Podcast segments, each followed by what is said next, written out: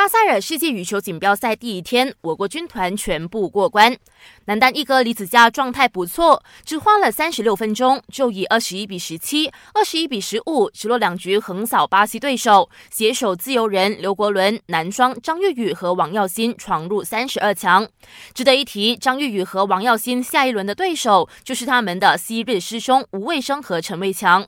混双吴顺发和赖洁敏、陈炳顺和吴柳莹，还有女单谢淑雅今天会登场。要看比赛，下午三点记得留守 Astro 频道八三一或八三四的赛事直播。英超第二轮最后一场较量，曼联凭借马夏尔攻入一球领先，但是呢没能守住优势，最终遭狼队扳平比分，双方一比一握手言和。